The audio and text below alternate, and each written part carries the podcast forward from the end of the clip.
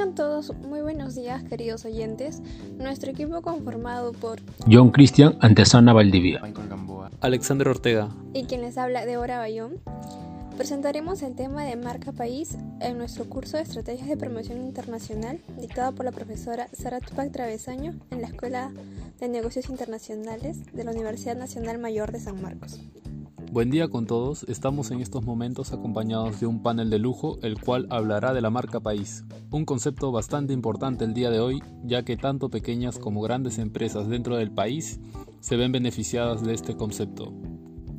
Desde tiempos históricos se usaba un pliegue de madera o metal para brindar información sobre el origen así como la propiedad de los bienes, para diferenciarlos de los productos similares pero de diferentes procedencias. Como vemos, los términos marca y branding ya existían. Sin embargo, no es sino hasta 1970 donde se teoriza por primera vez al respecto. Nagashima, un estudioso de la macroeconomía, afirma que esa imagen es en realidad la reputación y el estereotipo que el consumidor asocia a los productos de un determinado país. Así es, Alexander. Más adelante, diversos autores como el inglés Simon Anholt o el tailandés Som Kit hicieron famoso el término marca país, quien, por ejemplo, Simon Anholt en su libro Conciencia Exportadora del año 1989 habla por primera vez sobre este. Y precisamente es y tenía que ser el genio mercadólogo Philip Kotler el último en teorizar al respecto en su libro El marketing de las naciones, en 1997, para que un gobierno ose ejecutar esta nueva teoría. En 1998 nace Cool Britannia, la primera ejecución de una marca país como la conocemos ahora. En efecto, Alexander. De hecho, la escritora y analista Caroline Victorin menciona en su libro Beyond Marketing and Diplomacy que Cool Britannia no reflejó el primer intento de cambiar el nombre de un país, pero ha sido en los últimos años quizás el más importante. Además, recordemos que más adelante Estados Unidos también optaría por incursionar a su manera en esta práctica para mostrarse más cercano a la comunidad musulmana. Exactamente, pero si en algo coinciden todos estos autores y el argentino Roberto Urquipinti en su marca País del año 2003 lo resalta, es que la marca País es una propuesta de valor de lo que ofrece un país a visitantes e inversionistas extranjeros que consta de tres dimensiones, turismo, exportación e inversión extranjera directa. Entonces, se puede decir que el concepto marca país hace referencia al valor intangible que un país ofrece, y eso se evidencia a través de múltiples factores, ya sea en productos que se identifican con un determinado país o sus productos manufacturados hasta materias primas. Y por supuesto, los atractivos turísticos que el país ofrece. Todos estos factores ayudan a reforzar su marca y proyección internacional. Sin embargo, es importante tener en cuenta que los medios de comunicación internacional tienen un poder indiscutible en la constitución de una marca país, ya que son estos a través de los cuales distintos países observan a otros países.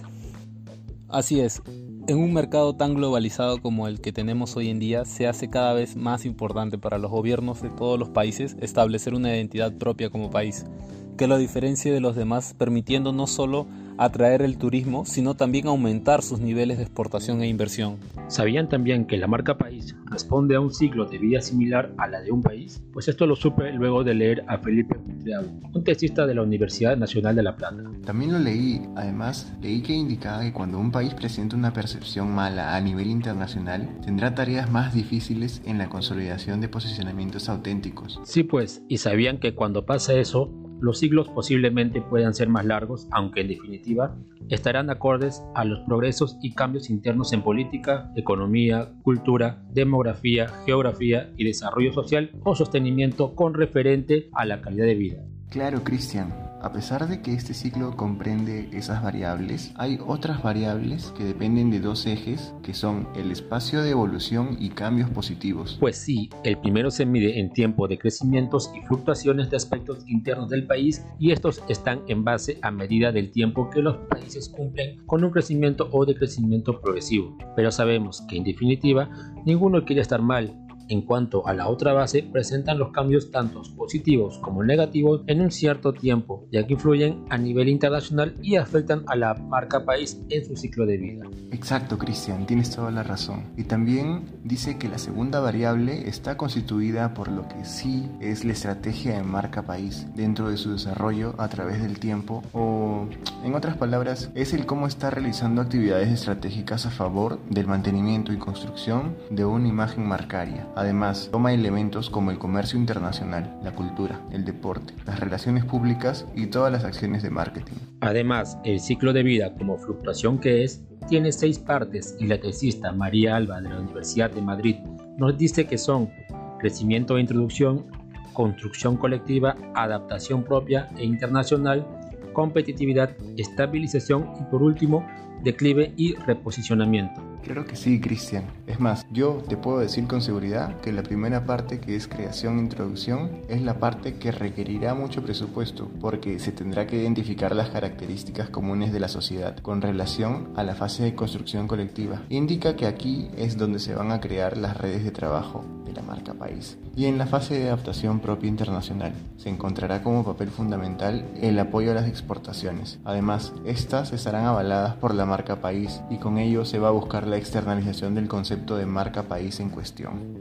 Y en relación a las tres restantes, refiere que la cuarta, que es la competitividad, será la fundamental para la supervivencia y además va a alimentar a la prolongación del ciclo de la marca país en el mercado internacional. Luego vendrá la fase pico, que es la de estabilización. Aquí vamos a encontrar que se comienza a trabajar la imagen desde los frentes de desarrollo libre de mercado con los productos y servicios exportados, así como todos los aspectos del país que contribuyen a aumentar esa participación global de la marca y el posicionamiento. Por último, presenta a la fase de declive y reposicionamiento. Indica que esta fase es causada por una mala proyección del país a través de sus acciones comerciales, políticas, productivas o conflictos sociales. La desconfianza y el rechazo se volverán una característica que se va a causar impacto negativo en los diferentes mercados. Se identifica por la problemática que ocurre y se debe comenzar a replantear un camino alterno y proyectar un relanzamiento en donde la marca sea el factor de apoyo para retomar un nuevo ciclo de vida de la marca país. Fue interesante hablar sobre el ciclo de la vida de la marca país. ¿Sabías que todo lo que hemos hablado, Débora, Alexander, tú y yo, Michael Gamboa, fue gracias a la globalización? Porque como dice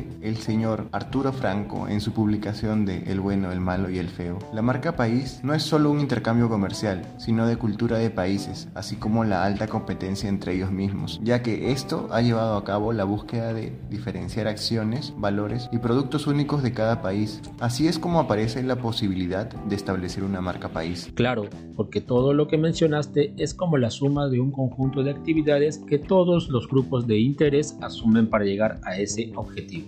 Saben chicos, el uso de la marca país ha tenido mayor énfasis en los últimos años y los países que han tenido los mayores cambios representativos han sido Colombia y México. En cuanto a Colombia, estuvo plagada de connotaciones negativas que parecían no tener fin, además de la violencia de las guerrillas de izquierda y grupos paramilitares de la derecha, las atrocidades de Pablo Escobar, otros cárteles y además escándalos de corrupción de su expresidente, esta cuarta economía más grande de Sudamérica enfrentaba importantes problemas económicos y sociales, además de cómo vista a nivel internacional. Claro que recuerdo eso. Fue entre el 2000 y 2010 cuando Colombia se embarcó en un activo esfuerzo para reposicionar su marca país, más conocido por su efectiva campaña de marketing llamada Colombia Espación. Esta campaña tuvo como principal objetivo generar confianza entre el público extranjero, pues tuvo un enorme impacto positivo en el turismo y la inversión extranjera. Sin embargo, la principal razón del éxito de la campaña fue la mejora tangible en el desarrollo socioeconómico del país, una muy bien documentada y comunicada mejora en la seguridad, incluyendo una caída masiva en las tasas de homicidio y criminalidad del país, una serie de tratados fiscales innovadores y zonas de libre comercio, pactos de estabilidad jurídica y una mejora del ambiente de negocios.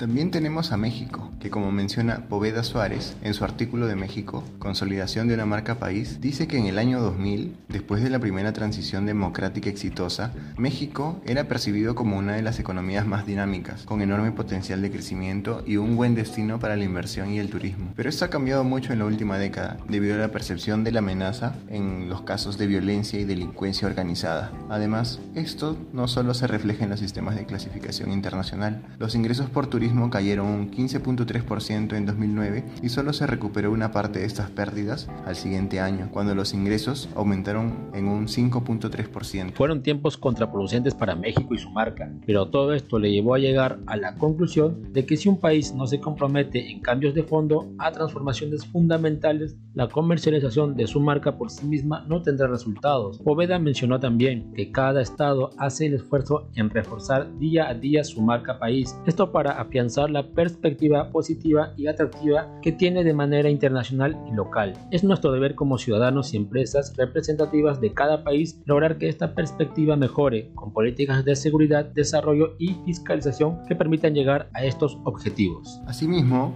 podemos concluir que cada estado hace el esfuerzo en reforzar día a día su marca país. Esto a fin de afianzar la perspectiva positiva y atractiva que tiene de manera internacional y local. Es nuestro deber como ciudadanos y empresas representativas de cada país lograr que esta perspectiva mejore, con políticas de seguridad, desarrollo y fiscalización que permitan llegar a estos objetivos.